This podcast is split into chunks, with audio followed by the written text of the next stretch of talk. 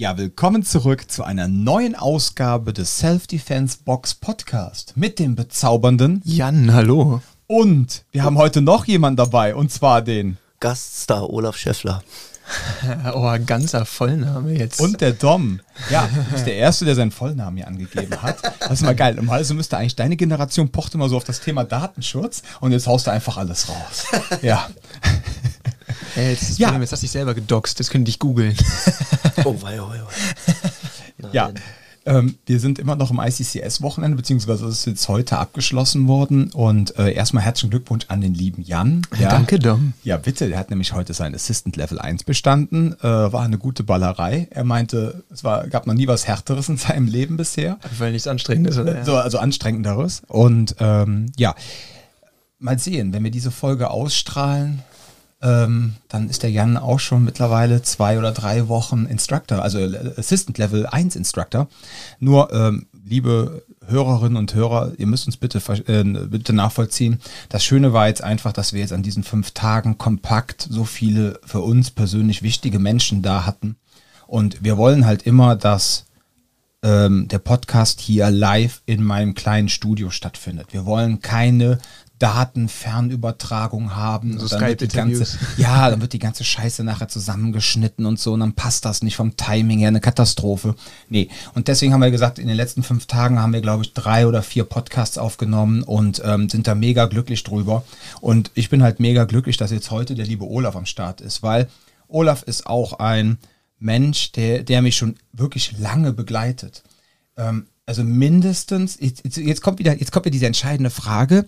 Ähm, alle, die aufgepasst haben in der ersten Episode, wir haben ja damals in Euskirchen angefangen, waren bis Ende 2013 im Energy Gym Euskirchen und dann ab dem 01.01.2014 im Studio 06 in Euskirchen. Ich bin im und, Herbst 2014 zu dir. Ja? Ja. Genau, das wäre nämlich jetzt meine Frage gewesen. 2014 schon, ja. meine Güte.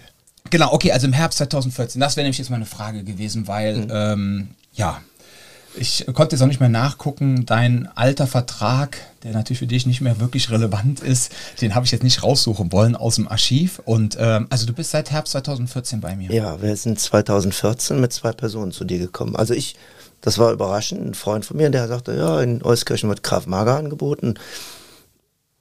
Als ja, Kampfsport orientierter Mensch habe ich mich dann dann gefragt, okay, Krav Maga könnte man mal testen. Und ja, seitdem mache ich das Kraftmager bei dir. Ganz ja. einfach. Auch, ich finde das auch großartig, einfach, weil du auch mensch, so menschlich ich dich total mag. Und ähm, ich finde das irgendwie schön, wenn man dann äh, so ein Produkt hat und dann Menschen so lange bei einem sind, mit einem zusammenarbeiten ja. und so. Ne? Das ich meine, am Anfang warst du ja, ja, ich will jetzt nicht, oh Gott, das sagen Schüler sagen, ich sage immer Kunde. Kunde ist natürlich so unpersönlich, aber am Anfang warst du halt eine Person, die bei mir erstmal nur trainiert hat. Und nachher hat sich das dann immer weiter so herauskristallisiert, dass du dann schon mal mit unterstützt hast, so als Co-Trainer. Ne? Und äh, dann hast du ja auch schon mal eine Ausbildung mitgemacht. Ja, und das du hat das Ganze hat sich dann so gesteigert. Ja, also aus, aus meiner Sicht kann ich nur sagen, das Coole ist halt wirklich die Entwicklung gewesen. Das reine Training war, stand am Anfang natürlich im Vordergrund. Du willst ja irgendwo, wenn du in eine Schule kommst oder in, in Gym gehst, einfach erstmal Technik, das Produkt kennenlernen. In dem Fall war es das Krav Maga. Und danach kommt natürlich dann die persönliche Schiene. Du lernst den Trainer kennen, du lernst die Leute kennen.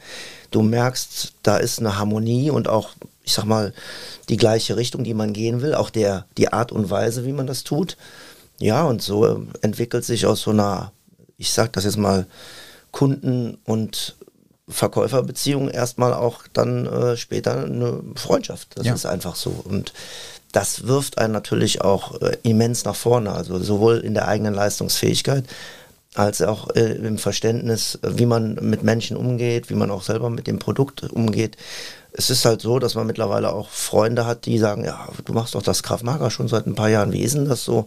Und dann äh, kann man denen halt auch wirklich realistisch erzählen, wie solche Trainingseinheiten ablaufen. Vielleicht kann man es auch selber anleiten, wenn man dann selber mal Instructor ist. Und äh, ja, so vergrößert sich auch die Community. Ja. Es läuft über Mundpropaganda. Bei uns war es tatsächlich so, auch damals schon über Social Media. Der Freund von mir hatte das wohl über Facebook irgendwo gelesen. Ich war damals noch nicht Facebook-affin. Mhm. Ich war damals noch äh, uranalog und das hat sich aber geändert, natürlich. Ne? Du bist aber auch Jahrgang 19? Ich bin 1964 geboren, also ich bin tatsächlich 58. Ja, aber wenn er hier jetzt neben einem steht, ne, als wenn man den Kopf abklebt, dann hat man das Gefühl, hier stand äh, Bruce Lee neben einem, weil er immer noch doch so unglaublich trainiert ist und du auch wirklich doch sehr viel für dich tust. Ich weiß, er ist immer sehr bescheiden, er ist so ein bisschen wie der Mike. Ne? Ich sage immer so, die wahren Kämpfer sind immer sehr bescheiden und egofrei und das trifft ja auch auf dich zu. Aber ich fand das halt immer unglaublich, weil, weil du ja immer so ein paar Jahre äh, mir einfach dann voraus hattest, auch körperlich, äh, nicht körperlich, sondern ähm, ja, einfach vom einfach Alter vom her, Alter, ja. dass du aber ja. immer äh, immer so unglaublich fit warst. Ne? Das, das, das, fand ich immer großartig. Auch so mit diese Gelenkigkeit und was du dir immer so bei. Aber das liegt wahrscheinlich auch daran, weil du Physiotherapeut bist und auch weißt, wie Körper funktionieren. Ne? Das hängt wie wichtig das letztendlich ist, seinen Körper so fit zu halten. Ja, du musst halt dein Leben so ein bisschen ausrichten. Also ich sag mal, wenn du weißt, du hast einen Beruf, ständiges Sitzen, nur Stress, dann musst du halt schauen, dass du dein Privatleben einfach auch ein bisschen so einstellst, dass der Körper sich regenerieren kann. Ne? Also Burnout und diese ganzen Geschichten, die kommen ja nicht von, von ungefähr. Die Leute sind im Beruf eingespannt und spannen sich selber dann in ihrem Privatleben nochmal wieder in die gleiche Schiene ein. Das kann nicht funktionieren. Der Körper braucht einfach mal Ruhe und der Geist auch. Und das Wichtigste für mich, das Resümee letzten Endes auch aus dem Kraftmager bei dir im Studio, war eben, dass du ein Angebot gemacht hast. Du hast das Kraftmager als Grundprinzip angeboten, das sehr gut ist, meiner Meinung nach sehr gut ist. Aber du hast die Leute auch einzeln sich entwickeln lassen. Du hattest die Jüngeren, die Knallgas geben wollten und das auch konnten. Und du hast aber auch die Leute gehabt, Frauen oder mich damals schon etwas in der älteren Region, die trotzdem ihre eigene Leistungsgrenze rausarbeiten mhm. konnten. Und es war tatsächlich, und das ist das, was meiner Meinung nach das ganze System so positiv für mich gestaltet, dass man wirklich hingehen kann und kann sich selber frei entfalten, ohne dass man immer gezeigt bekommt. Also wenn jetzt der 20-jährige MMA-Fighter kommt, der macht dich sofort fertig im Training. Mhm. Nicht auf der Straße, sondern im Training, sodass du dich wirklich auch entwickeln kannst. Das ist das Wichtige an deinem System, so wie du es praktizierst. Das kann ich ja jetzt ganz offen auch so sagen. Ähm, das äh, hat mir sehr imponiert. Das ist einfach so. Dankeschön. Ja, das ist halt auch so halt unser individueller Ansatz, den wir verfolgen. Ne? Aber ich möchte jetzt an dieser Stelle auch erwähnen, dass Olaf aber auch ansonsten sein Kopf auch sehr attraktiv ist. Ne? Das sollte jetzt eben kein Bodyshaming hier sein, sondern als wenn ich Männer bevorzugen würde, der wäre Olaf, Olaf meine erste aber Wahl. Nicht mit ne? dem Gesicht, du. Nein, so meinte ich das nicht. Nein, das war wieder so ein typischer Dom. So ne? viel Botox kannst du mir gar nicht geben. Das Nein, Olaf, alles gut. Ne? Ja. Der Riesenvorteil, der Riesenvorteil, den wir die letzten paar Tage auch hier hatten beim ICCS-Training jetzt, ist, immer wenn sich irgendjemand was verknackst hat, wie auch immer, Olaf hat die Person mal direkt zusammengepflegt. Das war war so ein, so eine, so eine, so ein Gefühl der Sicherheit. Ich habe mir irgendwann bei einem, bei einem Griff, ne, bei einem, bei einem Hebel halt den Nacken verknackt und sagt, ja. alles wieder Aber hergerichtet. Disclaimer, er hat nicht eingerenkt. Ach so, ja, ja, damit das klar ja. ist, weil als Physiotherapeut darf er nicht einrenken. Nein, der Olaf hat dann die Verspannungen gelöst, ja, an den entsprechenden Stellen und dann sind dann manchmal flutschen Dinge einfach wieder da rein, wo sie reingehören.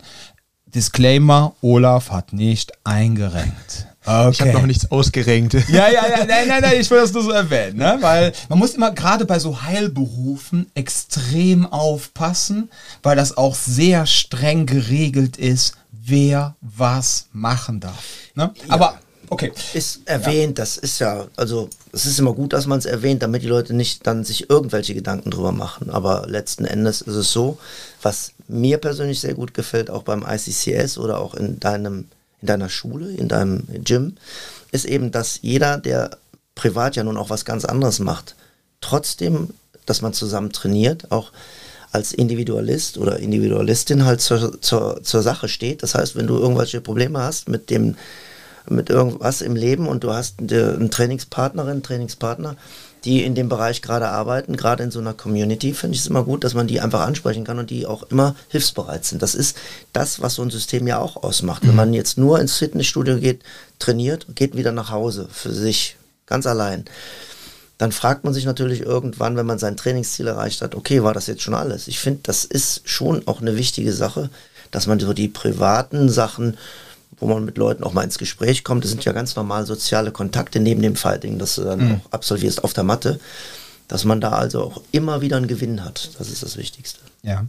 Ja, Olaf, das, was du gerade erwähnt hast, der Punkt ist der, ähm, es ist aber eine ganz wichtige Sache. Also es ist schön, wenn man dann so eine äh, Beziehung zueinander aufbaut. Ja, man muss aber auch als Trainer unglaublich aufpassen, wie man dann damit umgeht. Ne? Wir haben ja Jetzt auch von schon Trainer zu Kunde. Ja, ja, von Trainer zu Kunde. Ähm, wir haben ja in den letzten ja fast zehn Jahre meines äh, Kraft-Mager-Daseins auch ähm, manchen oder manche Co-Trainer Sternchen in bei uns gehabt. Und wenn dann nachher ähm, dann zwischen manchen, dem Trainer und manchen, egal jetzt ob Männern oder Weiblein, dann auf einmal so starke Bindungen entstehen, muss man halt als Trainier, also als trainingsgebende Person halt unglaublich aufpassen, dass wenn neue dazukommen, dass die sich dann nicht ausgegrenzt fühlen, weil der Trainer dann da so seinen persönlichen Ponyclub hat und die externen glauben, ach so, das ist ja so eine dicke, verbundene Mannschaft, da komme ich eh nicht mehr rein. Ja? Mhm. Das Problem hat, die Herausforderung hatten wir so in der Vergangenheit schon mal bei der einen oder anderen Person, die dann halt auch mit im Trainerteam war. Ähm, das ist halt einfach so dieses Ding, ähm, wie gesagt, das hat sich alles erledigt, ne? hat sich in Luft aufgelöst, das Ganze, aber das ist halt echt doof, weil wenn du dann ähm, ich würde meinen Trainern halt nie verbieten, mit irgendwelchen Personen auch privat Kontakt zu haben. Nur die Sache ist halt die, ähm, wenn dann was weiß ich, wenn dann auf einmal, es kann auch gleichgeschlechtlich sein, ist vollkommen egal. Es geht jetzt noch nicht mal um irgendwelche Liebesgeschichten, um Gottes Willen. Das würde ich natürlich, ne, wir sind ja hier, man muss halt immer auch aufpassen, dass, wenn man in so einem Club ist, also erstmal muss ich aufpassen, dass wir nachher nicht nachher den Ruf haben wie so Skilehrer. Ja? W wann merkt der Skilehrer, dass die Saison vorbei ist, wenn er die Hose alleine ausziehen muss abends? Ne? So, das ist der Punkt. Das möchten wir hier absolut nicht. Ne? Deswegen habe ich auch mit all meinen jüngeren Trainern immer gesagt, pass auf, wenn jetzt auf einmal auf der Matte oder auch den Frauen auf der Matte die Person eures Lebens auf einmal auftaucht, ja, und ihr das Gefühl habt, dass das wirklich ernsthafte Gefühle sind, ja, dürft ihr euch auch gerne mit der Person treffen und ihr dürft da auch gerne dann, wenn ihr merkt, dass das was Ernsthaftes ist, wirklich eine richtige Beziehung aufbauen, um Gottes Willen. Nur was ich absolut nicht möchte, ist so, äh, weißt du, hier so, äh, so Einmalgeschichten. So Einmalgeschichten, so nach dem Motto, ah, gehst du zur Self-Defense-Box, brauchst du kein Tinder mehr, ne? weil die Trainer und Trainerinnen stehen eh immer bereit. Das wollen wir in keinster Weise. Und jetzt äh, losgelöst von dem Sexuellen, ähm, wollen wir halt auch nicht, dass die anderen das Gefühl haben, dass dann auf einmal so Grüppchen sind und man kommt in dieses Grüppchen, in diesen internen Kreis gar nicht rein. Ja? Wo ich auch das Gefühl habe, dass das sehr stark auch mit den trainierenden Personen, also die, die hier hinkommen, auch ja. zusammenhängt. Und da habe ich hier immer den Eindruck gehabt, dass ähm, das relativ offen war hier. Ich weiß nicht, ob das jetzt an Köln liegt oder an der Art, wie du das hier führst, aber man hat immer den Eindruck, also ich bin ja auch quasi erst noch dazugekommen, bevor mhm. ich jetzt hier Trainer geworden bin und ähm, hatte da jetzt nie das Gefühl von wegen, ich komme rein mit so, oh, ja, jetzt bin ich hier der Neue und das ist ja alles komisch und bla. Sondern man hat relativ schnell den, den Zugang gefunden. Ähm, relativ oft ist auch so, man kommt neu rein und man wird eben von irgendjemandem zum Trainieren eingeladen, ne? gerade wenn es irgendwelche Übungen gibt und sowas. Und da kommt man noch rüber ins Gespräch und dann kriegt man, oder ich zumindest habe hier den Weg auch relativ leicht reinbekommen. Deswegen, also ich finde gerade das ist hier mal eine sehr, sehr angenehme Stimmung gewesen. Ja, vielen lieben Dank für das Feedback, aber das ist halt auch so eine Sache, die muss man einfach auch lernen, ja. Ja, guck mal, als ich damals, ich meine, es soll jetzt in der Folge um Olaf gehen und nicht um mich, aber als ich damals angefangen habe, alleine, ja, und hatte auf einmal einen ersten Mitarbeiter, dann hatte ich einen zweiten Mitarbeiter und auf einmal muss ich mit sowas wie Personalführung auseinandersetzen und auch mit so grundlegenden Dingen, ja, weil man sich darüber gar keine Gedanken macht. Ne? Man geht ja eigentlich immer davon aus, alle anderen Menschen wären so toll wie man selber. Ah, und so bescheiden wie du auch.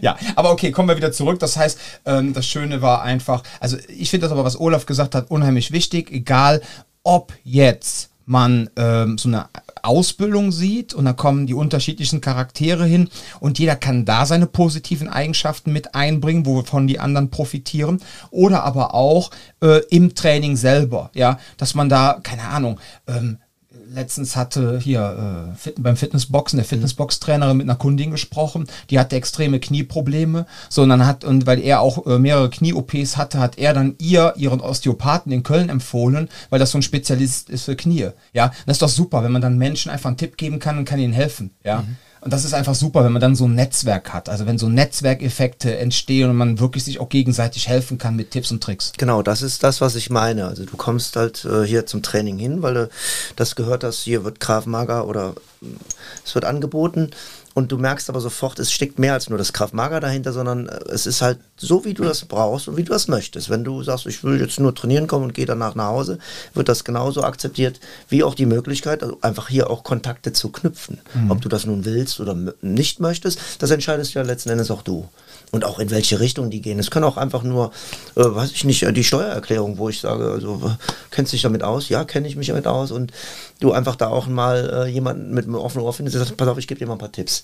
Solche Sachen. Das ist halt das, was mir persönlich auch hier sehr gut gefällt, dass man einfach in dem System auch mal auch andere Dinge bespricht und auch wer das möchte oder es eben auch nicht tut, wenn man es nicht möchte. Ne? Ja, richtig. Aber man hört immer, also man trifft halt immer auf Leute mit offenen Ohren, ja, die halt auch kommunikativ sind und durchaus auch nicht diese Individualisten, wie man sie normalerweise in den klassischen Kampfsportarten sieht. Also ich sag mal wirklich so, wo viele vielleicht auch sich gar nicht trauen, den anzusprechen oder die, weil sie glauben, oh, das stören wir. Ja, ja es ja. gibt ja schon mal diese Diskrepanzen, wo du dann denkst, oh Gott, oh Gott, oh Gott, den trau, den spreche ich besser nicht an, so grimmig wie der aussieht. Und das hast du einfach nicht. Und trotzdem wird das Training, wenn es in die Aktion geht, sehr ernsthaft geführt und auch mit der entsprechenden Motivation gemacht. Und auch ernst, natürlich. Mhm. Es gehört ja nur zur Selbstverteidigung auch dazu, dass man auch wirklich sagt, so fokussiert auf die Situation vorgeht. Ja. Aber das Soziale, das finde ich halt eben auch sehr wichtig, weil es wirklich auch eine Möglichkeit ist, auch nochmal Kontakte zu knüpfen, auch für den privaten Bereich, wie auch immer gewählt. Ja. ja. Du sagtest, du bist äh, Baujahr 64. Ja. Das ist unglaublich interessant für uns. Wir hatten ähm, in der einen Folge. 64 ähm, ist ein guter Jahrgang, ja. ja, der Chardonnay damals war großartig und der Barolo soll auch toll gewesen sein. Ähm, nein, der Punkt ist der, wir hatten ja in der einen Folge über die Geschichte des Krav Maga, hatten wir so ein bisschen berichtet, auch so, ähm, wie, wie es manchmal dazu kommt, dass auf einmal Dinge so als Standard deklariert werden, weil in der breiten Masse dann gewisse Dinge im Fernsehen laufen etc. Jetzt bist du Baujahr 64, ja. das heißt in den 60ern, für alle, die es nicht mehr wissen, da gab es ja so ähm, Edgar Wallace-Filme und in Edgar Wallace-Filmen gab es unter anderem den Eddie Arendt, das war mal so ein lustiger, humorvoller Typ, der aber dann manchmal schon mal so Karate-Moves eingebaut hat, ja, wenn er dann gegen Klaus Kinski kämpfen musste. Ja. Man merkt, ich bin totaler Filmnerd. Falls Bastian Pastewka zuhört, ich komme gerne mal in deine Sendung und wir können uns gerne über Edgar Wallace-Filme unterhalten. So, nee, aber der Punkt ist der, ähm, und jetzt bist du 1964 geboren, hast halt quasi so diese Hochphase als Kind, als Jugendlicher mitgemacht, als ähm, hier, ähm, Klaus Nonnenmacher in den 80ern voll in war. Du hast aber auch vor allem in den 70ern diese ganze Bruce Lee und Chuck Norris Welle mitbekommen. Ja, so diese Hochphase, wo das so in die Köpfe der Leute reingegangen ist und den Leuten auf einmal so ein Begriff wurde. Ah, das ist Karate, das ist Kung Fu. Ne? Und dann kam ja auch diese Taekwondo-Welle. Jujutsu gab es ja auch schon parallel. Äh, das ist ja schon viel früher gekommen, aber das war halt nie so ein Teil des Fernsehens. Jujutsu war ja jetzt nie so, dass man sagt, Chuck Norris hat Jujutsu gemacht. Ne? Nichts gegen Jujutsu, aber ihr wisst, was ich meine. Ne? Ja. Also, so, ähm, wie war das jetzt für dich? Womit hast du dann das erste Mal, nee, andersrum, wie hast du das erste Mal Kontakt gehabt zu Kampfkunst, Kampfsport? Durch Fernsehen, durch irgendwelche Karate-Revue aus den 60ern? Und was hast du als erstes trainiert? Das würde mich mal also, interessieren. Es ist tatsächlich so, dass auch ich geprägt bin durch das TV. Mhm. Auch wenn es in den 69ern erst mit dem Farbfilm wieder losgegangen ist. Also das mhm. Farbfernsehen wurde ja 69 umgestellt. Wir hatten damals noch einen Schwarz-Weiß-Fernseher, war ich noch ganz klein. Und in den 70ern, äh, weiß ich so, Mitte, so die Anfang der 70er, da ging das dann schon so los. Ähm, ich hatte wirklich tatsächlich, also das ist unglaublich, dass du das erwähnt hast mit Eddie Arendt, aber ich habe äh, Joachim Fuchsberger sehr favorisiert. Mhm. Der hat nämlich dann mit irgendeinem Wurf irgendeinen so Fiesling hingeworfen. Ja, so ein Schulterwurf. Genau. Und ich habe meinen Vater gefragt, Papa, was hat denn der da jetzt gemacht? Und er sagte, ja, das ist Judo. Und tatsächlich war es so, in Köln gab es damals äh, das Sportcenter Bushido. Mhm. Das ist tatsächlich so. Da war damals der äh, Wolfgang Hoffmann, der war damals, der hat diese Schule geführt und äh, ich hatte das, auch, das habe ich auch hinterher erfahren. Der war ja tatsächlich auch in der äh, Olympiastaffel Tokio mhm. und der hat wohl die Silbermedaille da gewonnen gehabt. Und äh, als ich geboren wurde in den 64ern. Mhm. Und ähm, ja, ich, meine, mein Vater sagte dann zu mir, okay, dann, äh, wenn dich das interessiert, ich, ich habe da eine Schule gesehen, da könnten wir mal hingehen. Es war so und es hat mich auch nicht mehr losgelassen. Es du bist ja in der Nähe von Köln geboren, ne? Ich bin in der Nähe, ja, so ja, genau. Rand, Randgebiet ja, von genau. Köln. Ja. Äh, und äh, ja, es war so, dass mein, meine Eltern mich dann wirklich zum Judo einmal die Woche gebracht hatten und ich hatte auch bei dem äh, Wolfgang Hoffmann auch später dann Training. Ich hatte dann am Anfang noch so einen jungen Trainer, der studiert hatte. Sehr nett. Das Judo hat mir sehr gut gefallen. Es waren gute Moves. Es, äh, es war ein reiner sportlicher Gedanke. Es ging gar nicht darum, dass der kleine blasse Olaf da irgendwie mit irgendjemandem Stress hatte, sondern es ging nur um den Sport, rein theoretisch, also wirklich klassisch den Sport. Und das hat mich aber so äh, berührt, dass ich dann aus einmal Training, dann dreimal Training und sogar viermal die Woche Training, wo meine Eltern dann gesagt haben, okay, jetzt bist du alt genug, jetzt musst du auch mit der Straßenbahn fahren, denn von außerhalb immer reinfahren, viermal die Woche, das können wir nicht stemmen. Mhm. Und dann hat sich das ein bisschen verselbstständigt, ich wurde ja nun auch immer älter. Und dann, äh, ja, äh, waren es fünfmal die Woche und dann habe ich irgendwann die Leute gesehen, die dort auch Shotokan-Karate gemacht haben. Und dann dachte ich so, okay, jetzt Judo war ich ja schon auch wirklich relativ fit, ich war ganz gut. Ich habe von der Gürtelprüfung her nie versucht, da jetzt in höhere Bereiche zu kommen, aber ich habe sehr viel trainiert. Und ähm, das äh, hat dann dazu geführt, dass ich dann mit dem Shotokan Karate weitergemacht habe. Mhm. Das hab, auch das habe ich sehr lange gemacht. Graduierung äh, lasse ich jetzt mal einfach weg, weil ich auch irgendwann keine Prüfung mehr gemacht habe. Zum Schrecken der Trainer und auch meiner Eltern, weil die sagten, du musst doch irgendwann auch mal Schwarzgurt werden. Und ich wollte das aber eigentlich gar nicht, weil Prüfung, ich, ich wollte einfach nur den Stoff lernen. Und äh, auch da war es dann so, dass ich dann ein paar Jahre Shotokan trainiert hat. Mein Bruder war zu der Zeit bei der Bundeswehr. Äh, Fallschirmjägereinheit. Da war dann auch so jemand, der kam dann aus dem äh, Mönchengladbacher Raum. Und äh, den habe ich dann kennengelernt. Natürlich, es war ein älterer Bruder, ne? bei der Bundeswehr. Fallschirmjäger kann man ja heute drängen, wie man möchte darüber, aber es war eben Vorbild.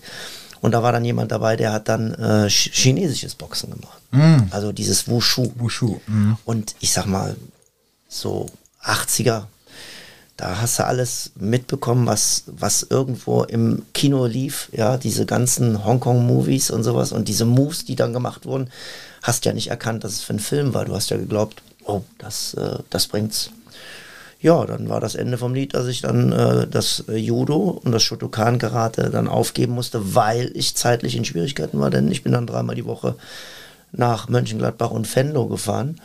Also richtig schön auch an den Randgebiet deutscher Grenze, weil ja Niederlande nicht weit war. Und die haben dann auch schon das klassische Kickboxen, Thai-Boxen mhm. angeboten.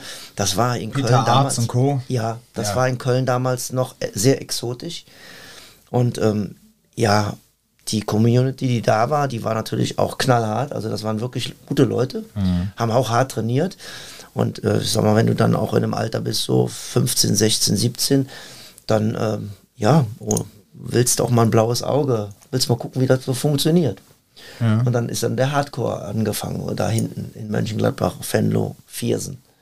Das ging dann auch ein paar Jahre. Und irgendwann bin ich zur Bundeswehr. Wie hieß der Laden in Viersen? Bitte? Wie hieß der Laden in Viersen? Oh, da fragst du mich jetzt, was das okay. ist. Äh, Hätte mich jetzt vielleicht interessiert, weil ich habe ja auch so ein paar äh, Bekannte aus Viersen. Ja, auch der Kölner hat in. Äh, die, äh, das war tatsächlich so, dass die Schule gesplittet wurde, aber ich, okay. Äh, ich glaube, die hieß sogar Asahi. Ah, okay. Asahi e.V. Ja. Ähm, das klingt jetzt sehr japanisch. Und die haben auch japanisches Training an, also die haben das klassische mhm. Aikido und auch Karate angeboten. Aber ich sag mal, die Generation die ich repräsentiert hatte damals mit 16, 17, die wollten alle nur chinesisches Boxen machen. Mhm. Jetzt für jemand, der da komplett unbewandert ist, was ist der Unterschied zwischen chinesischem Boxen und also die, einem klassischen? Es war, es ist halt so, tatsächlich so, dass das Chinesische flüssiger ablief. Es mhm. waren andere Moves, es waren wirklich andere Moves. Auch rundere Bewegungen. Das, es waren rundere Bewegungen. Das Shotokan-Karate ist damals sehr starr ausgeführt worden hier. Sehr eckig. Das war für den Wettkampf eigentlich für den Wettkampf gedacht. Und bei den chinesischen, äh, beim chinesischen Boxen wurde damals schon gesagt, das kann man auch für die Straße sehr gut einsetzen. Ist das so, das ganze Prinzip Kettenfaust und sowas? Ist, ist das ja, das, äh, das ist ja, das, wurde dann nochmal spezialisiert. Also das mhm. hat sich dann rauskristallisiert in das Wing Chun. Ah, okay. Ja, das, äh, es gab, es, ah, das hat darauf aufgebaut, oder? Ja, okay, okay. es gibt ja im, im chinesischen, äh, das chinesische Kung Fu, da gibt es ja zig Stile, Nordstil, mhm. Südstil, ne? Young-Stil. Ne? Also das, äh, das ist so breit gefächert, dass du als Europäer vielleicht auch nicht wirklich durchblickst. Ja. Dann kam dazu äh, die chinesischen, also die Trainer, die uns das beigebracht haben. Das waren äh, chinesische Begriffe, die kein Mensch aussprechen konnte von uns. Also ich konnte, habe nie Kantonesisch gelernt. Ja, ich, Ähm, deswegen wurde das dann auch ein bisschen ins Englische versetzt oder ins Deutsche um, umgewandelt von Leuten, die damals auch schon nach China gegangen sind. Das Schöne bei der Schule, in der ich äh, trainiert habe, war eben, dass zwei von den deutschen Trainern selbst in China auch ein Jahr gelebt haben und ausschließlich das Training genossen haben. Mhm. Und ähm, das System, was ich gelernt habe, war damals Wushu genannt, wurde, wurde, wurde Wushu genannt. Viele haben dann gesagt, so äh, Shaolin-Boxen, das, äh, damals war es ja so, es gab ja diese Eastern Hongkong-Filme, ja, da wurden dann diese Mönche durch die Gegend geschmissen und, und ja, das muss man, es ist, es hat auch was mit Affinität aus TV zu tun oder mhm. Film. Äh, du, damit kannst du halt wie heute immer noch über Medien Menschen erreichen. Heute ja. macht man es über Facebook oder Twitter ja, und bringt da ein paar Moves rein und die Leute sagen, das ist interessant, das gefällt mir. Das lief damals schon so, nur eben analog über, Kinofilme. Klassiker ist äh, Bruce Lee mit seinem ja. Jet Kondo. Ich finde es auch super interessant zu sehen, wie sich diese Kultur um, wie wird Gewalt in Filmen dargestellt haben, im Laufe der Zeit so stark verändert haben. Also wenn man sich halt anguckt, wie du gerade gesagt hast, die Bruce Lee-Filme, die Jackie Chan-Filme und so weiter und so fort. Und dann heute auch so mit, ich sag mal, einer Gesellschaft, die auch mehr mit sowas wie MMA vertraut ist, dann sowas wie zum Beispiel John Wick-Filme, wo schon super sauberes ähm, BJJ, ähm, BJJ und Judo ja. und so weiter und so Aber fort. Das ist schon geil. Das, ja, ich meine, sind schon geil. Das ist halt wirklich absoluter Fight-Porn irgendwo, ne? Aber es ist eine total interessante Art und Weise zu beobachten, wie sich das von dieser Kampfkunst immer weiter zu, ich sag mal, funktionellem Combatives irgendwie hin Ja, wobei, Entschuldigung, ich jetzt mal gerade eingerätschen kann. Eigentlich muss man aber nach wie vor sagen, auch wenn John Wick jetzt schönes BJJ da einbaut, so wirklich mit reellem Kämpfen das ja auch nichts zu tun. Ja, Im Grunde nicht. sind wir immer noch genauso wie vor 40 Jahren, wo dem Publikum eine blumige, rosiges Bild des Kämpfen dargestellt wird, weil es einfach ein, äh, weil es ähm, ja einfacher zu transportieren ist über das Visuelle. Mhm, ja, natürlich. weil die, ich weiß jetzt nicht, ob jetzt wir alle oder vor, ja, wir geprägt worden sind durch die mhm. 70er, 80er Filme und dass wir deshalb, weil das dort erstmalig und erstmal so ein, zwei Jahrzehnte immer so dargestellt worden ist, dass es deshalb so in unseren Köpfen drin ist, vor allem bei den Menschen, die keine wirklichen Gewalterfahrungen haben und die denken, okay, das, was ich im Film gesehen habe, das muss ja dann das Echte sein. Und deshalb wollen sie auch weiterhin in Filmen immer so blumige Sachen sehen. Und die Moves von John Wick, das ist Porno-Choreografie. Ja, ich finde das großartig. Ist clean. Das ist super die clean. haben den es mit ist, ausgebildet. Ja, ne? es ist wunderschönes BJJ, aber jetzt zu sagen, das äh, hat sich jetzt krass weiterentwickelt. Weißt du, was ich meine? Ich meine, die Art von, wa was da gezeigt wird. Was gezeigt wird. Es wird Weil, kein Kung Fu mehr gezeigt, sondern jetzt wird halt BJJ genau, gezeigt. Ein ganz großer Aber immer noch sehr komplexe Bewegungen im, im Verhältnis zu. Ja, klar. Ne? Ich steche dir die Augen aus und ja. breche dir das Genick. Ja. ja. Da gibt es immer wieder einzelne Ausnahmen, wo ja, ja. Filme das relativ realistisch transportieren. Was ich zum Beispiel ganz, ganz grausam fand, das, weil es so gut dargestellt war, war, mhm. äh, habt ihr 1918 gesehen, diesen, diesen One-Cut-Film über den Ersten Weltkrieg? Nee, ich habe nur davon gehört. Da gibt es eine Szene, wo einer der Soldaten quasi unentdeckt einen anderen Soldaten niederschlagen muss. Äh, unentdeckt, weil äh, im anderen Ende des Raumes, so ein, so ein dunkler Kirchenraum, mhm. äh, steht der Offizier. So, und er muss dann leise, und das ist so ekelhaft realistisch. Du guckst das an und bist so, oh. und da habe ich gemerkt, da wurde es mir echt mulmig bei, wie er ihn so total stumm da irgendwie niederklappen muss. Und das ist dann wieder so eine ganz andere Art und Weise, Gewalt darzustellen, weil das ist mhm. nichts technisch, das ist nichts schön. Und ähm, weil ich finde so, so, so ein Misch, Mischding daraus ist ähm, The Raid. The Raid ist ein indonesischer Film mhm, gewesen, wo ich. sich quasi ein ein Polizist mit diesem durch dieses Hochhaus durch das ganze Hochhaus durchprügeln ja, muss, ja, genau, genau, bis er dann oben bei Bowser angekommen ja, ist, genau. Und äh, auch da wieder super äh, extrem technisch und so, mhm. ne, auf der einen Seite. Auf der anderen Seite, die haben über den gesamten Film super stark darauf geachtet, dass man merkt, wie er immer weiter runterbricht und es wird immer uncleaner. Es wird immer, Weil er müder wird und erschöpft ist. Und dann merkst du einfach so, boah, da hat jemand so richtig sich Mühe gegeben, dass, also ich finde, das ist, natürlich ist es nicht jeder Film, wo es so dargestellt wird, aber es ist immer mehr so, dass auf solche Kleinigkeiten geachtet Absolut. wird. Absolut. Jack Reacher, für mich aktuell, ja. ja. das, was der macht, ist jetzt auch nicht eins zu eins perfekter militärischer Nahkampf und so dieses, ne, was man sagt, aber es ist für mich so in der, Darstellung irgendwie noch alles nachvollziehbar, wenn man die Voraussetzung, Voraussetzung mitbringt, die der die dieser Charakter Jack Reacher mitbringt. Ja? Seid ihr so Nerds, die dann so vom Fernsehen so, ah, ja. der Move voll unrealistisch. Absolut. Ja, du auch, oder? Ja, ja, ja, doch. Dann denkst du so, ah, ne? Ja, was, was, was, was nee, war das noch ein Film? Es ist wichtig, den Film einfach zu genießen. So. Boah, was war das noch für ein Film? Ähm, Hawaii 5.0. Ja, Hawaii 5.0 ist die Serie. Mhm. Und da ist ja dieser Hauptdarsteller, ne, also ich rede jetzt von der neuen Serie, nicht von dem Original aus den mhm. 70ern, war ja auch schon wieder eine Kopie. Ähm, und da ist der Typ Navy SEAL. Und dann, seh, dann kämpft der in einer Folge in der Küche ja, und macht die ganze Zeit auch so lange schneidende Bewegungen, ja, dass ähm, selbst äh, meine Frau, die neben mir saß, irgendwann meinte so, der hätte den jetzt aber auch dreimal schon abstechen können. Ne? Und ich so, ja, das Mach ist jetzt hin, einfach Junge. fürs Publikum, ja, weil der Typ dann von der Story her, der Bösewicht, fliehen sollte. Im Grunde, auch wenn ich ein bisschen mit Messer kam und keine Ahnung was beschäftigt, selbst wenn du mit rudimentär mit Messer einfach nur denkst, boah, jetzt hätte er ihm einfach das Messer in den Hals ram, ram, reinrammen können, hätte ihm einfach alles nach vorne gezogen, wäre die Geschichte vorbei gewesen. Aber dann wäre die Story am Arsch gewesen, ja. Und also, was machen die dann? Schnitzen sich dann da die Nippel auf, so ein bisschen, weißt du, so ein Schnitt im Gesicht, ein Schnitt da, ein Schnitt hier und denkst einfach nur so, stech doch einfach und beende dieses Elend, ja. Und ich bin auch so jemand, ich kriege die Pimpanelli. Ja, früher als Kind habe ich gerne die Schlange im Schatten des Adlers gesehen. Das ist so mein Lieblingsklassikerfilm mit Jackie Chan. Heutzutage fällt mir das, aber eigentlich schon seit Jahren, unglaublich schwer, mir Filme anzugucken, wo die länger als eine halbe Minute kämpfen. Könnte ich kotzen.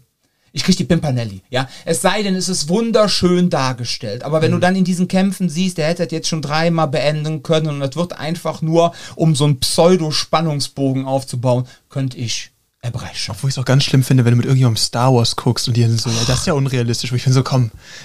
Ja. Ach so, stimmt, das ist die Linie. So. Gehen Sie bitte weiter. mit Ihnen rede ich nicht. ja. Ja, Filme, genau. Also dann hast du, dann warst du beim Wushu. Achso, was ich noch sagen wollte bei den Filmen, ne? Ja. Äh, ich habe also, äh, nicht Filme, Entschuldigung, bei den Benennungen von Stilen. Es ist auch manchmal echt ein bisschen schwer.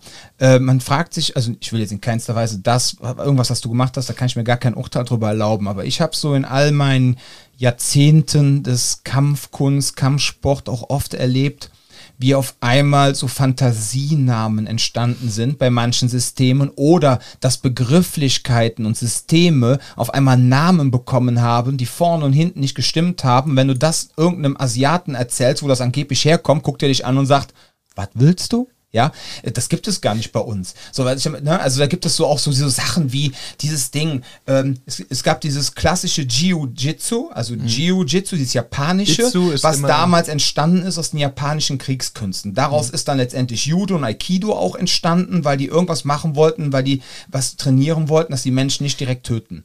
Daraus ist wiederum das Jiu-Jitsu entstanden, wie wir es kennen. Daraus ist wiederum Jiu-Jitsu entstanden. Dann gab es wieder Trouble mit irgendwelchen Sachen. Dann haben dann Leute sich abgespalten abgeleitet vom Jujutsu und haben es Jujitsu genannt. Ja, Ju und dann Jitsu, ohne U noch dazu. Dann kam der nächste und hat dann seins auf einmal Tai-Jitsu genannt. Dann war, kam auf einmal irgendeiner und nannte sein Jiu-Jitsu, was im Ursprung war, irgendwann mal Aiki-Jitsu, weil er dann mehr den Schwerpunkt dann noch auf Aikido gelegt hat.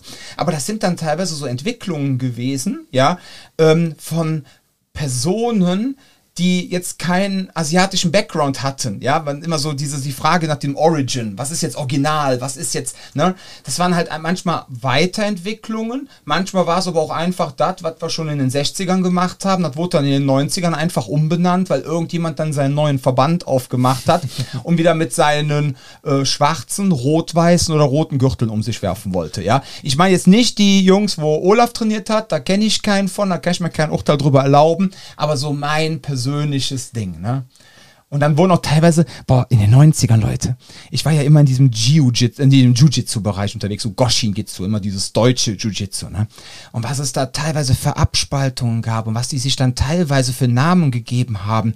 Und dann haben die irgendwie, ich weiß nicht, manchmal habe ich das Gefühl gehabt, die haben so ein japanisches Wörterbuch genommen, haben einfach so Zahlen neben die Wörter geschrieben, haben die durchgewürfelt auf einem W100, ja? So. Und dann haben die gesagt, okay, wir würfeln jetzt fünfmal, dann setzen wir die Wörter einfach hintereinander. Wenn du das irgendjemandem Japanologen gibst, ja, und der sagt, was soll das?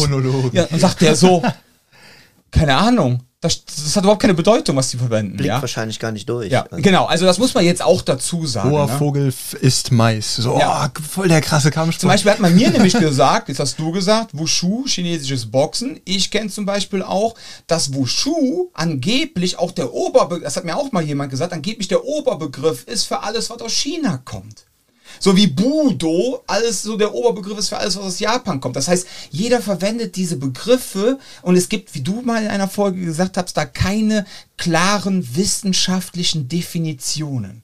Ja, ich glaube, da gibt es so Dinge wie. Weil es nicht geschützt ist und aber so. Aber Itzus haben doch immer quasi irgendwie einen, auch einen letalen Anteil und Udos oder so haben doch, sind doch dann quasi eher Kampfkünste, wenn ich das richtig im Erinnerung habe. Hör mal, Olaf, da bist du bestimmt viel mehr Experte als ich. Die, also Experte würde ich jetzt mal. also es ist tatsächlich so, dass du natürlich, wenn du dich irgendwo in die Schule begeben hast, sich auch in die Hand des Trainers begeben hast. Mhm. Du bist davon ausgegangen, dass der Trainer, der vor dir steht, in seinem Anzug, in seinem Gi äh, oder in seinem chinesischen Anzug ohne Gürtel, der einfach mit einer bestimmten Expertise an dich herangetreten ist und gesagt hat, okay, ich habe jetzt das und das Produkt, also eben Wushu, Wing Chun oder was auch immer.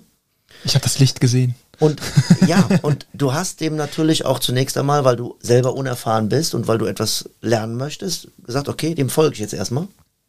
Und aber nicht differenzieren konntest.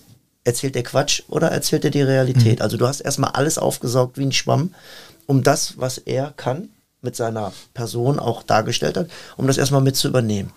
Natürlich hast du sehr schnell festgestellt, irgendwann, der eine früher, der andere später, dass das so nicht funktionieren kann, was er beigebracht hat. Das ist ein guter Move. Es ist wirklich gute Bewegung, die vielleicht auch gesundheitsfördernd ist und ich sag mal ähnlich wie beim Tai Chi auch ihre gesundheitliche Berechtigung hat, denn deswegen wird ja in China auch sehr viel Tai Chi für älteren Menschen mhm. auch durchgeführt, weil die sich damit gesund erhalten. Das ist eine Art der Lebensphilosophie, Ernährung und Bewegung. Das ist auch in Schulen sehr oft. Ja, und das hat ist nicht ohne Grund. Ja, also die Chinesen sind ja sehr sportaffin im Drill, weil sie eben aufgrund ihrer Systeme und des Systems auch unter Umständen etwas anders zu Sachen gehen können als wir hier in Europa. Aber worauf ich hinaus wollte, ist eben, du übernimmst ja das, was dein Trainer dir gesagt hat, zunächst einmal. Das ist das Schöne bei eurer, bei deiner Generation jetzt. Erzähl uns auf mich. Generation über Google und über Facebook und Twitter. Du hast halt viel, viel mehr Informationen. Und diese Bullshit-Geschichten, die dann rauskommen. Bullshido ich weiß gar nicht, ob ich das so im Mikrofon äh, Doch, darfst darf, du. aber es ist Ich habe diesen Podcast als mit explizite Sprache eingestuft. Okay. Du darfst sagen, das was Fluchen du denkst. so viel lustig ist, oder? Es ist ja. tatsächlich teilweise wirklich Bullshit, was dort äh, gezeigt wird. Das haben wir früher nicht so erkannt. Mhm. Ähm, wenn du jetzt jemand bist, der sehr oft auf der Straße in Auseinandersetzungen verwickelt war, dann hast du früher schon gewusst, hm, ob der jetzt chinesisches Boxen macht oder Karate, interessiert mich jetzt nicht wirklich. Ich bin der Straßenschläger von nebenan und der kriegt gleich was auf die Nuss und es hat auch funktioniert. Sehr oft hat es funktioniert. Hm. Und du als Normalmensch, ja, der dann sagt, okay, ich würde jetzt gerne vielleicht auch mal die Selbstverteidigungsschiene lernen, erkennst nicht, weil du einfach die Experience nicht hast. Mhm. Ja, die meisten von uns am Anfang zumindest, die äh, wegen der Selbstverteidigung dann später gewechselt sind, also nicht aus dem sportlichen Kontext, sondern auch was an Selbstverteidigung, was ja auch dann auch propagiert wurde. Ne? Jeder hat ja dann plötzlich nicht mehr gesagt, das ist Judo-Sport, Karate-Sport, Aikido-Sport. War alles Selbstverteidigung. Chinesisches Boxen gehörte ganz klar oder Wushu oder Wing Chun gehörte ganz klar auch in die Selbstverteidigungsschiene. Dann hast du gedacht, okay, ich lerne die Moves, ich lerne das Sportliche und hast dann geglaubt, okay, dann ist das für die Straße auch gut. Mhm. Ja, das ist das Erkennen eines 19-jährigen Autofahrers, der den Führerschein neu gemacht hat, ähm, der sich dann von seinem ersten Geld ein, ein BMW kauft. In meinem Alter wäre es wahrscheinlich ein 323i gewesen, zum Nürburgring fährt und erschreckt feststellt, meine Kenntnisse reichen nicht aus, weil das Auto steht jetzt nämlich im Graben mhm. und ist total kaputt. Das war ein schönes Beispiel. Es ist ja. einfach so. Ja. Du, äh, du hast das Gefährliche bei diesen ganzen ähm, bei diesen ganzen Selbstverteidigungsgeschichten ist eben, du glaubst ja so lange in Sicherheit zu sein, bis der Moment kommt der Wahrheit. Mhm. Und dann erschreckst oder dann ersch du, du stellst erschreckt fest, verdammt, es ist ja gar nicht so. Und du hast aber keine Sicherheitsaspekte mehr. Denn ja. du bist dann in dem, in dem Bereich rein, auch im Stra wie im Straßenverkehr, wo du in eine Extremsituation gekommen bist. Und Du kannst eigentlich nur froh sein, wenn du da halbwegs heil wieder rauskommst. Mit viel Glück. Und wenn dir das passiert ist, dann kommt der Lernfaktor, wo du sagst, okay, jetzt werde ich kritisch. Mhm. Und es ist eben so. Ich glaube auch, das ist eine große Verantwortung, die man als Selbstschutzinstructor ähm, hat, die im Kampfsport Natürlich. vielleicht nicht ganz so das, aber im Natürlich. Kampfsport, du merkst, was funktioniert, was nicht funktioniert. Im Selbstschutz erstens welche Klientel kommt denn oft zu einem Selbstschutztraining? Leute, die eben nicht diese Gewalterfahrung hatten oder nicht sich in diesem Bereich schon irgendwie Natürlich. fortgebildet haben oft und für die das der erste Kontaktpunkt mit dieser Welt ist. Und wenn du denen dann halt einfach Mist erzählst und ähm, laufen die ins offene Messer. Und du dann auch noch so eine entsprechende Stimmung aufbaust, von ja. der du eben gesprochen hast. Wenn man dann reinkommt und man hat da so ein paar harte Jungs stehen und auch der Trainer macht auf Wunders wie hart, hat dann ja. seine 33 Streifen am schwarzen Gürtel, äh, hängt da noch ein paar Bilder aus seiner Bundeswehrzeit ja. mit dem G3 um den Hals an die Wand und alle denken so, boah, ne, was, ein guck Kerl. mal, was für ein Kerl. Und wenn der das jetzt sagt, dann ist das wahr und dann auch nur dieses Nicht-Widersprechen. Mhm. Dieses nach dem Motto, oh, du bist der große Meister, du bist der Sifu, du bist der Sensei, ne, da widerspreche ich ja nicht. Ne? Und wenn du auch nur eine Partnerübung übst, dann ist auch immer ein ja. gewisses Commitment da, damit, die, damit das Ganze funktioniert und sowas. Das habe ich immer wieder festgestellt, das hat mich auch positiv überrascht in der Zeit, die ich jetzt schon Trainer war, ähm, dass ich immer wieder gesehen habe, dass Leute waren so, hör mal hier, das hier, ne, so, müssen wir aber nochmal drüber quatschen. Dann habe ich gezeigt, doch, funktioniert wohl und dann ging es auch. Aber dass immer wieder Leute gefragt haben, so, hör mal, klappt das wirklich? Also ich will das ausprobieren. So eine andere Generation. Fand ich total schön, genau. Und das kann ich mir vorstellen, dass mittlerweile hat man aber auch mehr, ich meine, wie viele Leute gucken MMA, gucken UFC, ne? Mhm. gucken sich Boxmatches an oder haben zumindest irgendeinen Kontakt, wo sie sowas schon mal irgendwie gesehen haben und sehen halt eben auch, okay, wie anders ist das als gewisse Techniken, die man, und dann kommt da oft halt so, ein, so eine gewisse Skepsis mit. Aber ich kann mir halt auch vorstellen, eine Generation, oder eine Gesellschaft, in der noch nicht so viel Kontakt damit da war und in dem genau das, wie du es gerade beschrieben hast, Olaf, eben auch so der einzige Blick war, so sieht Gewalt aus vielleicht, ne? Da ist dann vielleicht so ein bisschen dieser Bezug nicht da. Und dann ist das alles irgendwie so ein, okay, er sagt das, dann muss das auch so sein, es passt schon, dann trainiert man es auch nur noch geschlossen in diesem System und dann denkt man, boah, ey, ich bin so sicher und dann knallt's. Und dann darfst du eine Sache nicht vergessen. Diese Generation, was Obrigkeitsdenken und Unterordnung anbetrifft ja, muss man ganz klar sagen. Ne? Ich meine, du bist Natürlich. jetzt Baujahr 64. Trotzdem. Ich glaube, Babyboomer bist du nicht mehr. Das waren die 50er. Ne? Aber du bist ja so am Rand der Babyboomer. Ja, so, ich weiß gar nicht, wo die Grenze ist, aber auf jeden Fall, du bist jetzt, die Sache ist die, du hast halt auch noch einen Vater gehabt der noch ganz andere Zeiten mitgemacht ja. hat.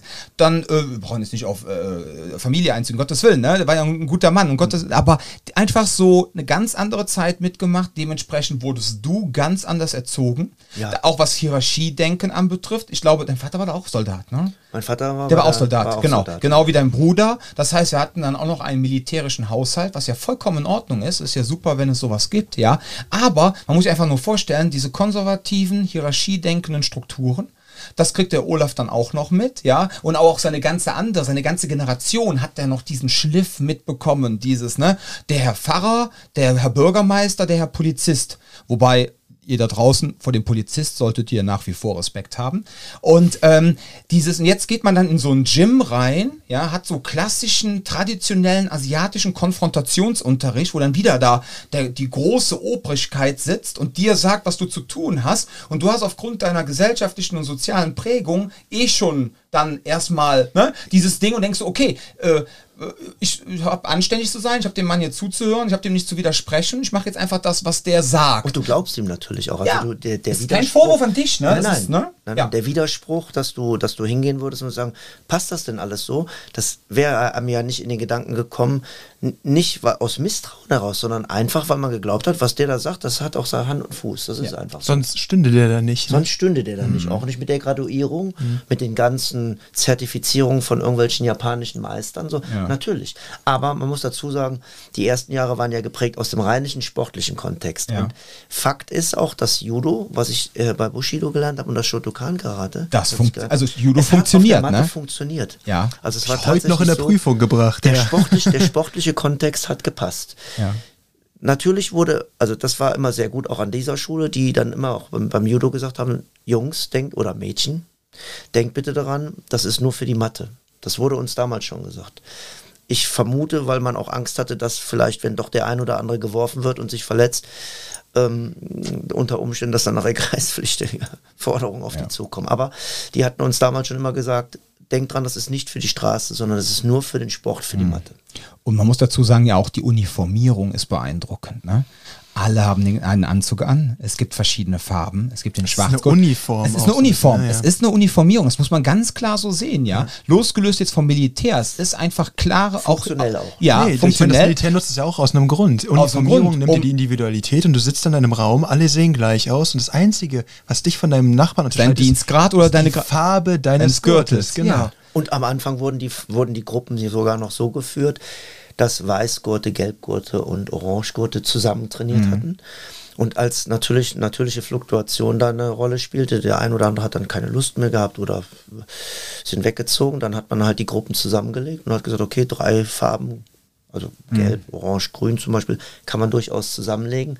Ähm, die haben sich dann auch sehr gut ergänzt. Also ich habe auch damals schon in der Schule oder beim Training, das war auch eine, ja, eine Partnerschaft. Also es waren halt Jungs, Mädchen in uns, im gleichen Alter, äh, durchaus auch ähm, private Kontakte, die dann über die Schulen dann noch natürlich geknüpft wurden, ähnlich wie in einem Fußballverein. Ja. Es war eben nur ein anderer Sport. Ja. Ich bin ja Baujahr 82, das heißt, als du 18 geworden bist, bin ich auf die Welt gekommen. Genau. Genau. Ja, wie es dir jetzt gerade geht, geht's mir bei unserer Co-Trainerin Shannon, die genau 20 Jahre jünger ist. Die ist 2002 geboren und das ist echt so ein krasses Gefühl. Wir Ja. standen letztens nebeneinander und ich so, ja, du wirst ja, ich werde ja dieses Jahr 40 und sie so und ich 20 und ich dachte so, what the fuck, die ist genau halb so alt, ne? Aber bei mir war das ja auch noch so, ne, großgezogen dann von richtigen Babyboomern, ne? so Mitte der 50er, mal meine Eltern, Baujahr.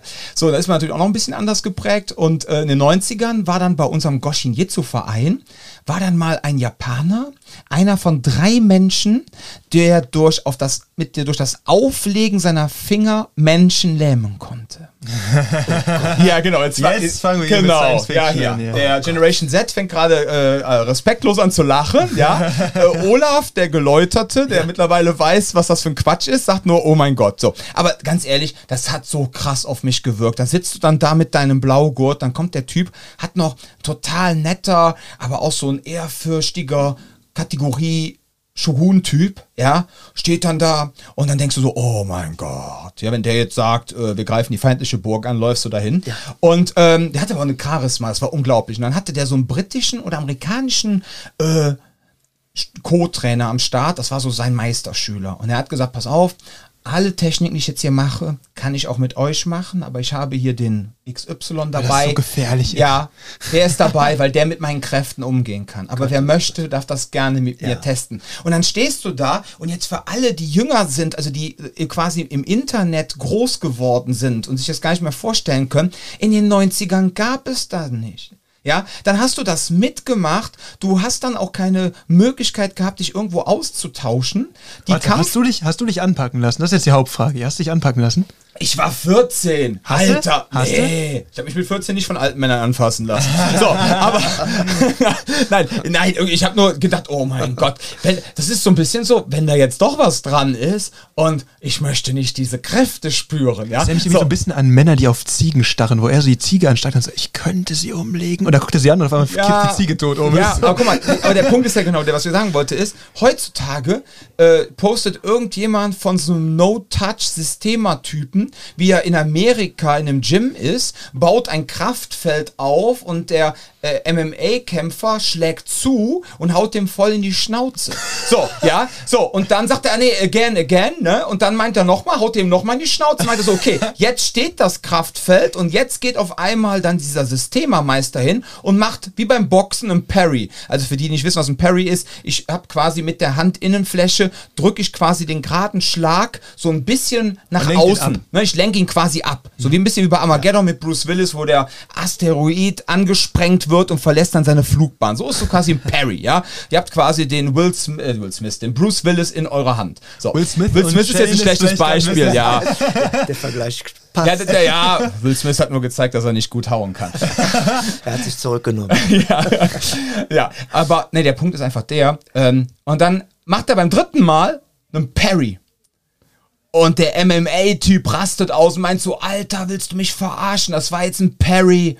Du hast gesagt, du machst das mit No Touch, ne? Und jetzt fängst du sowas an, ne? Du bist ein dreckiger Lügner und bam, rastet da so vollkommen aus. So, das ist jetzt für dich, lieber Jan, ja, für deine Generation, ja, weißt du, gibst du ein, oh, ich hab Meister Sensei XY da, gibst das bei YouTube ein, ich will den buchen für mein Gym, gibst den Namen bei YouTube ein, siehst so, ach, auch wieder so ein Blender, ja. Aber wir in den 90ern, was sollst du denn machen? Die ganzen Kampf... Wir hatten ja nichts nach dem Krieg. Nein, ja, nein, aber die ganzen Kampf, was hatten wir denn? Wir hatten, wir mussten Bücher kaufen, Die wurden von Verlagen vertrieben, die auch keine Ahnung hatten. Da noch der Falken Verlag, ja, der hat ja viele gute Bücher, natürlich. aber die konnten ja auch nur das veröffentlichen, was ihre ganzen Meister, die da drin standen, meinten, es wäre richtig. Ja. Gibt es auch ganz viele interessante Bücher zum Thema Ninjutsu, die von vorne bis hinten für den Arsch sein sollen, angeblich, inhaltlich und ja, keinster Weise authentisch und korrekt, hat dieser Verlag auch veröffentlicht. Du liest das dann als Zwölfjähriger und denkst, boah, es steht in einem Buch. Ja. Das muss die Wahrheit sein. Und diese ganzen Fern diese Fernsehzeitschriften, diese ganzen äh, Budo-Zeitschriften, Budo International, die Karate-Revue, Karate International, ja, wo dann auf jeder zweiten Ausgabe Jean-Claude Van Damme mit nacktem Oberkörper ja. drauf war. Da waren die Dödel auch alle drin. Und da wurde dann auf einmal Meister XYZ mit seinem äh, Fünf-Punkt-Finger die Mack-Ding, wurde da angepriesen. Es wurde so getan, als könnte der was. Also hast du dann quasi diese ich sag mal, diese Autorität durch diese Presse gehabt, die dir dann das Gefühl gegeben hat, der Typ ist wirklich so. Ich finde das nur so schräg, dass man halt, ich meine, wie kommst du an den Punkt, dass du dich so lange durchfaken kannst, indem du nur eine Person die ganze Zeit irgendwie umkippst? Also ich frage mich auch, und das ist auch noch eine Sache, die ich interessant finde, ob ja. das so ein Nocebo-Effekt ist. Also Nocebo ist quasi das Gegenstück zu Placebo, wo man einen negativen Effekt dadurch, dass ich mich auf etwas konzentriere oder etwas mhm. meine zu bekommen oder wie auch immer äh, auslöse. Und ich frage mich, ob die Leute, die da runtergehen, ob die wirklich dieses Gefühl haben, so, oh mein Gott, ich habe gerade diese Schockwelle abbekommen und ich falle jetzt hier ganz dramatisch hin. Oder ob das ein Ding ist, so, ne, haben wir jetzt vorher geübt, komm, Ne, gehst einfach mal runter, machen wir gar kein Ding. Ja. Du kannst dich ja nicht an so einem Level durchfaken. Irgendwann will doch ein Schüler auch mal irgendwie. Irgendwann kommt der Typ, ja, haben wir doch auch gehabt. Dann kam dann irgendwann mal ein Weißgurt an, ja, der Straßenschläger war und hat dann mal zum Schwarzgurt gesagt, komm, lass doch mal testen. Und auf einmal klatscht da so ein Weißgurt, ein Schwarzgurt weg und denkst du so, das ist auch total oh. spannend. Ah, oh, Tinky Winky. Es gibt, es gibt in China einen äh, MMA, äh, Kämpfer. Der ist eigentlich, glaube ich, hauptberuflich, war der mal Journalist oder irgendwie so? Ich weiß gar nicht mehr, der hat irgendwie einen Blog gehabt oder so. Und ähm, der hat sich irgendwann, also der ist so ein mittelklassiger MMA-Kämpfer, ne? Mhm. Ist jetzt kein Top-Athlet, sondern der ist halt einfach so ein normaler Typ, der auch MMA macht. Und der hat sich zur Aufgabe halt gemacht, die ganzen, äh, die ganzen Meister irgendwie in den jeweiligen Disziplinen herauszufordern. Und äh, die haben das dann quasi mal aufgenommen für, für TV-Übertragung. Äh, und der hat die halt immer absolut ohne Gnade niedergemäht, ne?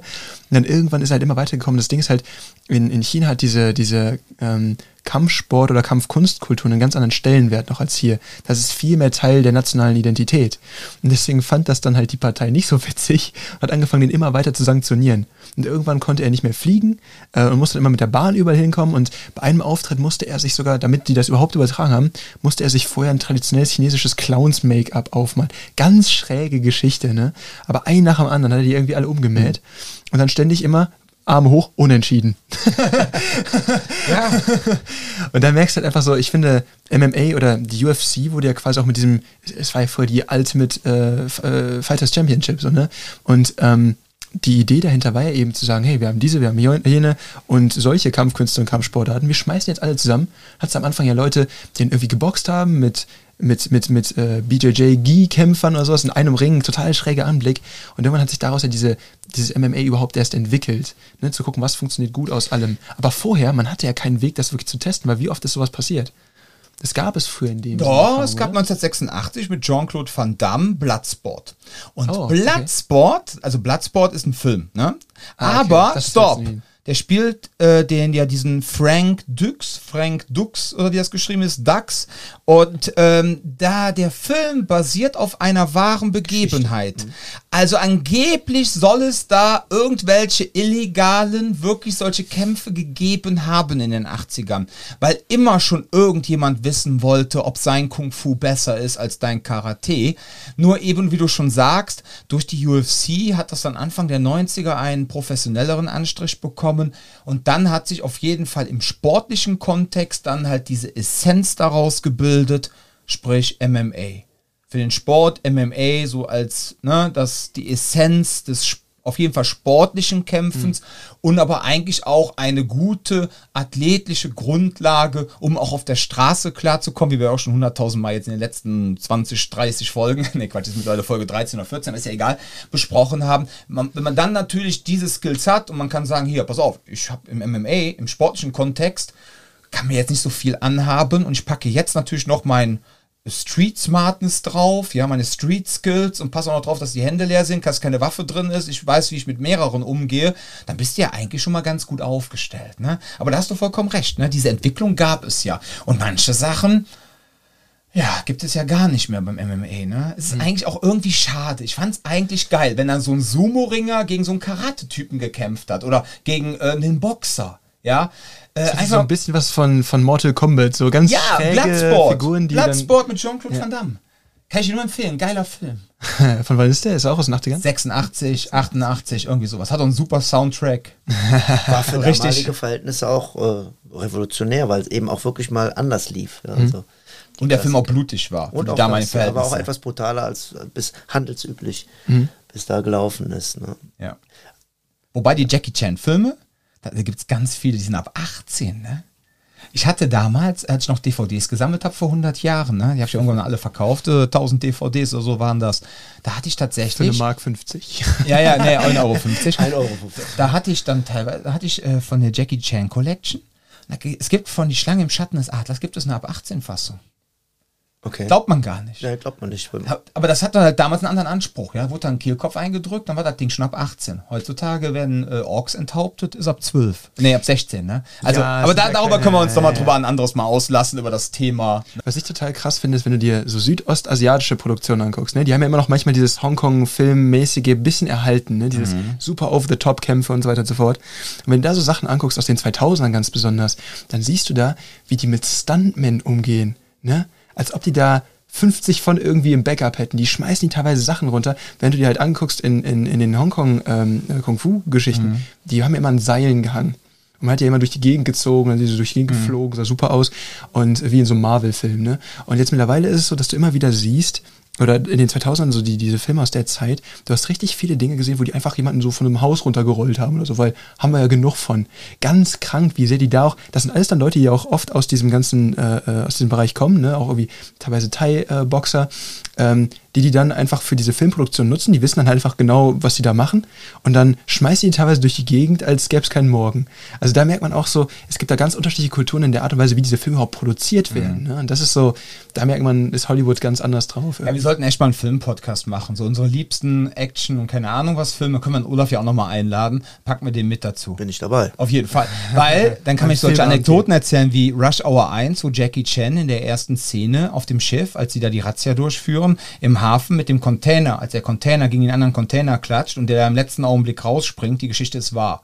Ja, ja, Wenn er nicht reagiert hätte, wäre er zermatscht worden. Da gibt es einige ganz Von einem 40-Fuß-Container. Also, die haben da Sicherheitsstandards an, eine, an, den Tag gelegt. Katastrophe. Ja. ja. Von daher, also lass uns gerne mal eine Filmfolge machen, so nach dem Motto, was für Filme und Serien werden eigentlich von den ähm, diensthabenden, trainierenden äh, Personen, oh Gott, versuchen wir richtig neutral zu gendern. Ähm, ihr wisst, was ich meine. Also die Personen, die das Training hier geben, welche Filme und Serien gucken die eigentlich gerne? Ja. Ah, okay. Also in Bezug auf, bevor jetzt gleich kommt, Bridgerton, ähm, in Bezug auf Kampfsport und Action.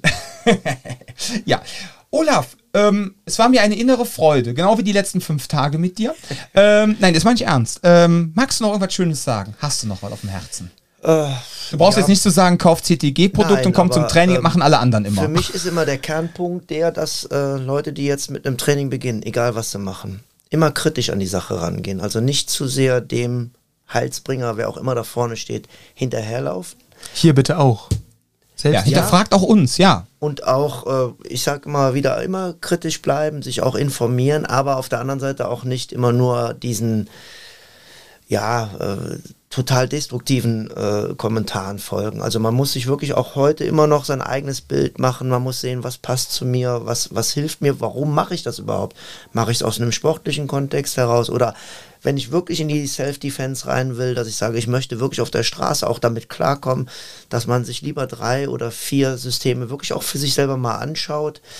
Ich für mich äh, kann nur sagen, so das Kraftmager, was wir hier so lernen aus den Systemen, die ich bis jetzt so mitgemacht habe, das ist so ein, eine Strategie, der ich, der ich folgen kann. Auch da gilt immer das Mindset. Man darf halt nie vergessen, wenn du auf jemanden triffst, der entsprechend aggressiv vorgeht, weil er auch aggressiv in seiner Stimmung ist, dann hast du immer ein Problem. Da kannst du technisch noch so gut sein, du musst dich selber auch in die Lage versetzen können, auch eine eigene Aggressivität hochzufahren, auch wenn du eigentlich gar nicht möchtest. Denn äh, ich sag mal, das Grundprinzip, um eine Attacke auch wirklich zu überstehen, ist eben ein eigenes Potenzial. Du musst ein eigenes Mindset haben. Das ist äh, ja körperliche Auseinandersetzung. Ja die eigene Einstellung ist ganz, ganz wichtig. Wenn du selber nicht hochfährst, dass du sagst, nee, eigentlich möchte ich mich nicht schlagen, dann kannst du lernen, was du willst. Dann wirst du wahrscheinlich in der Situation besser weglaufen und auf jeden Fall auch die Polizei rufen, damit du dich irgendwo äh, geschützt äh, ja. durchsetzen kannst. Oder kann die Technik noch so gut sitzen. Oder dich irgendwo aufsammeln ja. können. Ne? Ähm, Olaf meinte natürlich weglaufen als erste Option natürlich immer, aber natürlich. wenn es zum Kampf kommt, dann muss man einfach so die ja. innere Einstellung haben, sagen, okay, jetzt wehre ich mich. Und dann ich aber auch richtig, an, bitte, Effekt, ja. dann auch richtig, alles das, was die Eltern dir ja oder uns auch beibringen. Es ist ja ganz natürlich soziales Gefüge, Umgang miteinander. Das ist ja auch ganz wichtig. Aber in der Situation musst du tatsächlich versuchen, wie es Tiere auch machen, dass du sagst, okay, ich habe jetzt, ich schalte das Menschliche für den Bruchteil dieser Sekunde, dieser Minute aus um einfach auch zu verhindern, dass ich schwer verletzt werde oder ich selber schwer verletzt werde, was mhm. ja zur Folge hätte, wenn du angegriffen wirst. Ja. Ne? Tja, das war's. Vielen lieben Dank. Ja, ja super. Das war eine sehr schöne Folge. Ihr Lieben da draußen, ich würde sagen, äh, passt auf euch auf, bleibt gesund und bis zum nächsten Mal.